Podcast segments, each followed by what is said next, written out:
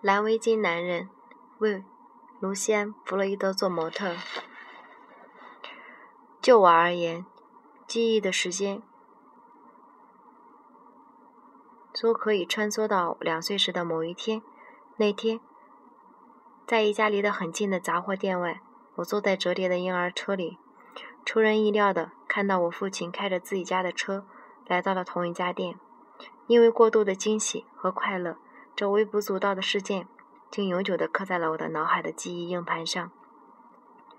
弗洛伊德的记忆链向后延伸到二十世纪二十年代德国的魏玛共和国时期。他记得曾经去过波罗的海海鲁根地区海登西小岛度假，也记得时，也记得曾经在波斯坦广场玩过香烟牌子。我还是几十年前。那个写过关于帕菲特和其他其理论文章的那个人吗？也许在某些地方是，还是，但肯定不完全是那个人了。那么，肖像画画家画的究竟是什么呢？是留住某个人的容貌，不让他随时间消失，或者是不仅仅是记录下不断变化着的人的身体在特定的时间和地点的的体现？这是一个令人深思的问题。起初，我还以为我我为做着画画家做模特，与坐在理发店里理发没有什么不一样。但现在觉得似乎要更紧张一些。我做模特的体验与其他模特不同。我这个人的本身变成了一个谜，一道有有待解答的谜题。弗洛伊德有时身体往前稍后倾。手搭在额头上遮住光线，仔细打量我，就像船上的水手在航行中寻找陆地。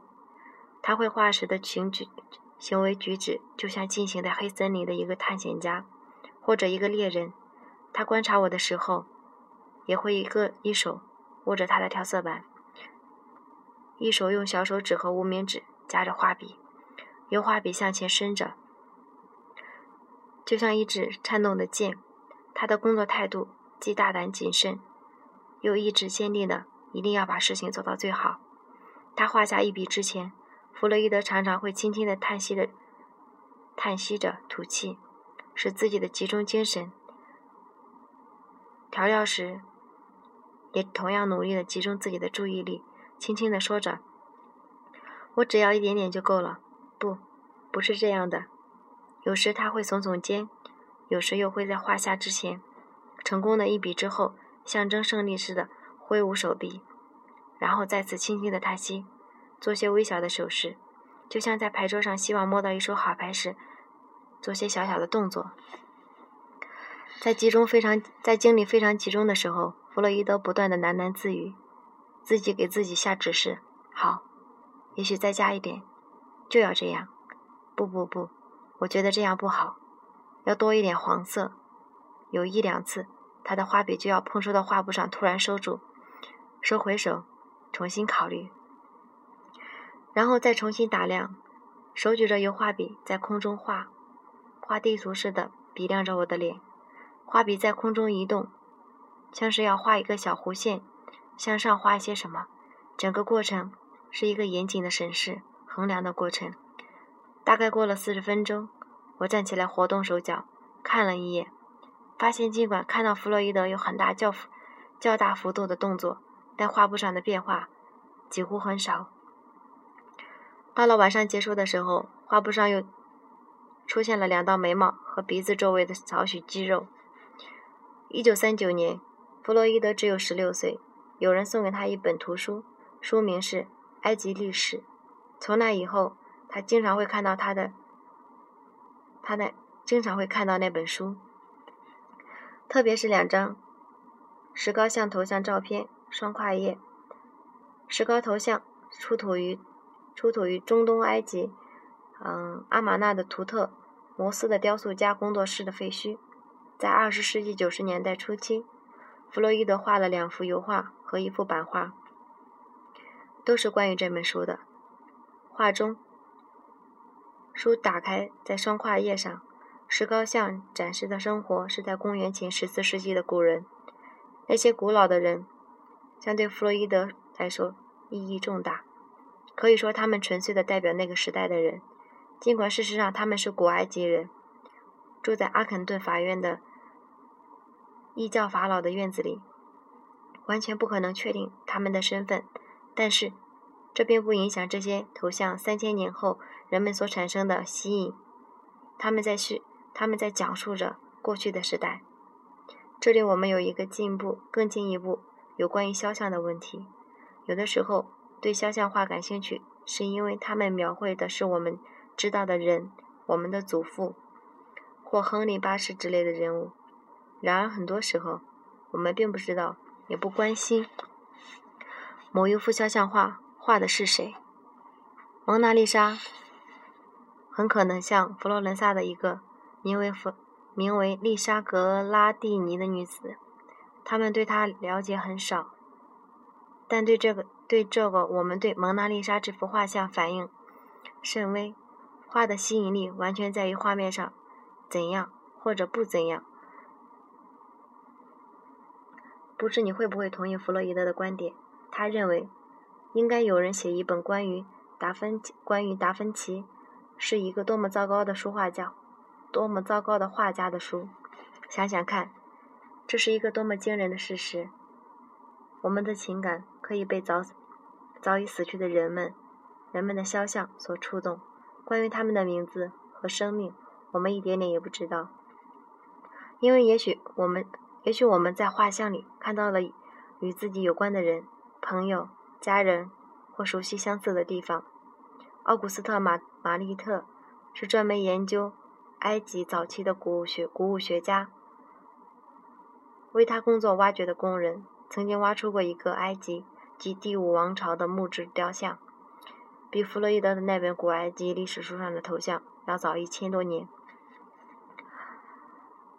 挖掘工人把木质雕像命名为在阿拉伯语里“村长”的意思。木雕像看起来非常像自己生活的。所在的地区社区的领袖，同样的雕像对于一个二十世纪的观众来说，可能会看上去像挺像，嗯，里包法利，他是弗洛伊德在二十世纪九十年代初最喜爱的模特。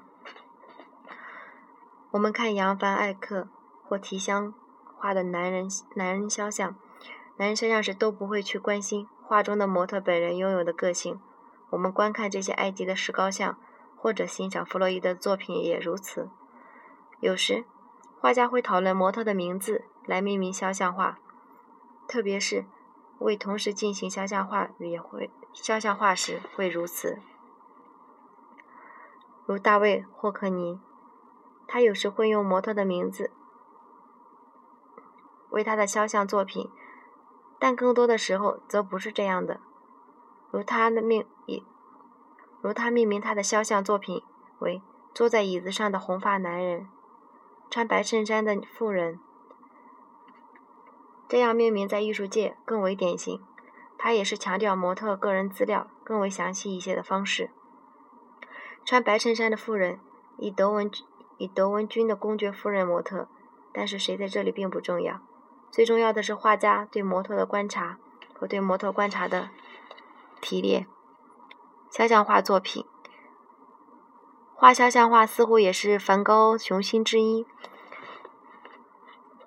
一八九零年六月五日，也就是他自杀前的一个月，他在写给他姐姐威廉明娜的信里袒露了自己的心境，说：“我想画肖像画，特别是现代人物的肖像画。我对肖像画充满了激情，远远超过于我对自己所做的任何事情的激情。”你可以看见，我绝对不想，绝对不是说我能做到的一切，但是我朝着这一个目标努力。我希望我的肖像画在一个世纪以后，人们看起来像幽灵。我并不想把这些画画得像照片一样。我们要自己创作肖，创作激情在肖像画里展现出来。古埃及人早在创作自创作出优秀的肖像作品，并保存了下来。也许这就是为我为什么。弗朗西斯·培根最终断言说：“古埃及的艺术家是所有艺术家中最伟大的。”但是，雕像也可以从另外的角度引起人们的遐想。如村长。这样的雕像，并不是创作人来观看的，而是被封被封的主人的墓墓窟里的。在许多情况下，他们是替代物，是承载着逝世者灵魂替代形象，像一个隐藏着的孪生子。道林道林格雷斯的主题所展现出来的令人不安的自负，似乎也开始在肖像在他的肖像画时就不存就存在了。道林道雷格雷道林格雷是爱尔兰爱尔兰作家奥卡斯王。奥卡斯瓦尔德的著名小说《道林·格雷的肖像》中的主角译者译者注。另外一方面，尽管雕像可以在某种程度上做得与真人很像，生动的个性化的脸，但埃及人似乎并不太在意雕像和真人的相似程度。埃及王朝时期，法老的雕像严肃、深思的脸，似乎在代表着最具体的人了。不过，也许他们根本不是真正的肖像。如果你把他们一个挨一个的放在一起，那些雕像看起来惊人的相似。也许这些雕像只是象征着王权延续、延续的形象。但是，换句话说，也许当时我们看到的这些雕像时，我们并我们并不是真正的想到塞索斯特利斯或西努塞尔特法老。而是只看到了这些雕塑所代表的古代的埃及人，就像弗洛伊德所说的“人类”。大概半个世纪前，弗洛伊德在一九五四年前《冲突》杂志上的一篇文章，他在文章里谈到，与真人完全相似的是，也不能是创作肖像画的目的。试图把自己的东西画出来，画出来的画家只是依葫芦画瓢的画家。而且，因为肖像画只是单纯的挂在墙上，他的模特不会待在那，待在被其用心反复的复制的肖像画旁边，所以，他是他是完全，他是否完全是模特的复制品是无关紧要的。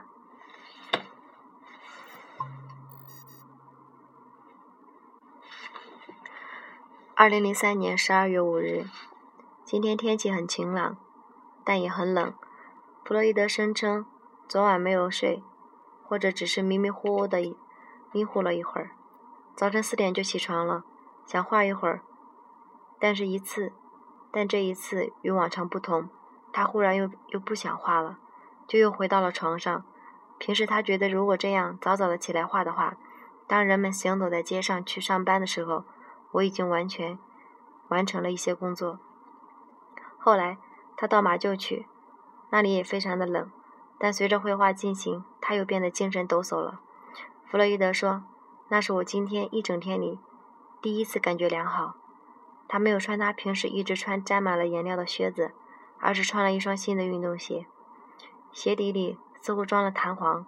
新鞋对他站了那么多小时画画很有帮助。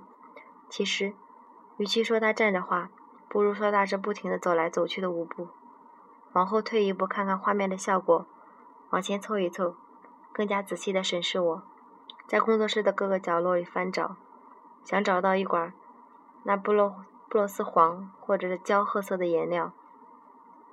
今天他开始画我的前额，工作间隙休息的时候，我开始看到脸部的结构开始呈现出来，在额头的两边各有一个。大环形针状的阴影，在这两个阴影之间，弗洛伊德用的是，有的是深或浅的粉红色和奶黄色。面部似乎可以用来用来作为一个起点，但仔细想想，也许事情并非是如此。当人们被问及他们的是用脸的哪一个部分部位来示意我时，许多人会用手指着鼻梁骨以上的部分说。生理结构上来说，在前额的前额的头骨后是前脑叶皮质，它是大脑中控制感情的那一部分，也是形成对事物判断的部位。如此看来，以额头的部位作为起点是个不错的主意，因为根据以弗洛伊德的创作方法，他要在画布上的某一个地方设定一个明确的目的目标记。他的工作方式非常的独特，别的画家甚至称这种方式是绝对疯狂的方式。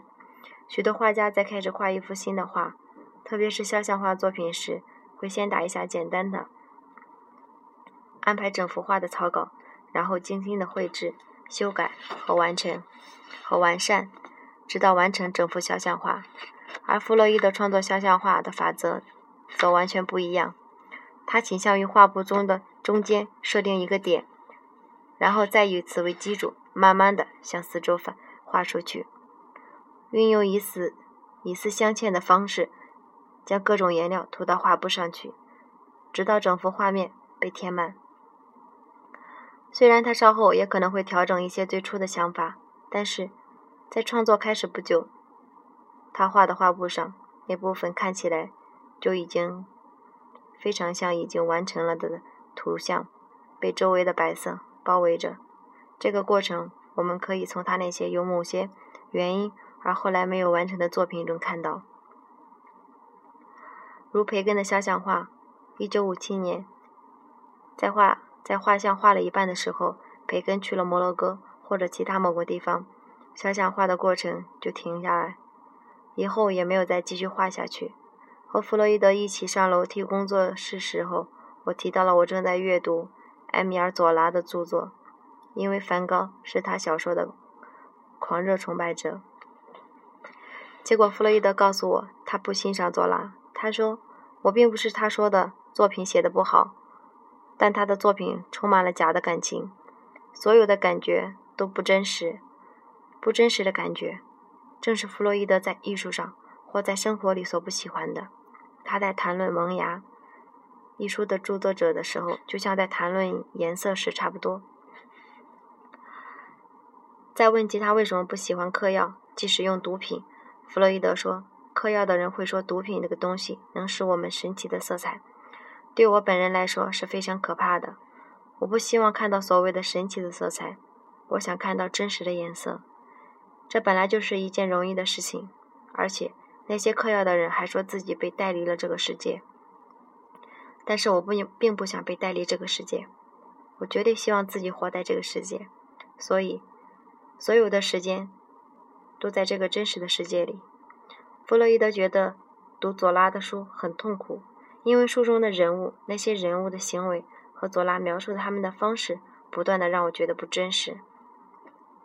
弗洛伊德是一个非常热爱阅读的人，在楼下到处可见一摞一摞的书报、晚报、时报、卫报、快报、每日邮报等等，还有诗集和小说。如果他不喜欢的事儿，他的批评会非常的严厉、尖刻的。弗洛伊德曾经这样评论一个当时著名的作家：他的作品里有那种致命的东西，既取悦大众的倾向。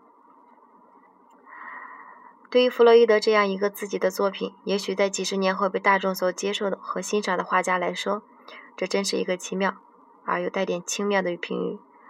弗洛伊德喜欢评论。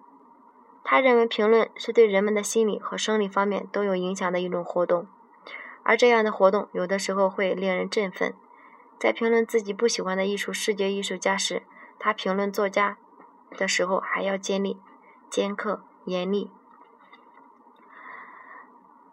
比如他在评论但丁·加百列罗塞蒂时说：“他是一个最糟糕的拉斐尔前派画家。”他的作品在我看来是接近垃圾的。另一方面，对某一些书和作家，他经常会谈，在交谈中提到他们，谈论他们的作品时，兴趣广泛，而且毫不掩饰评论的热情。他认为，如果你是真的喜欢或热爱的人，那么喜欢和热爱的方面也应该包括他们的缺点。亨利·詹姆斯是他喜欢的小说家，还有古斯塔夫。福楼福楼拜和托马斯哈迪。对于托马斯哈迪，他说：“我太喜欢他了，我甚至把他那些乏味的小说都读过了，因为他们的乏味似乎是现实生活中令人乏味的事情。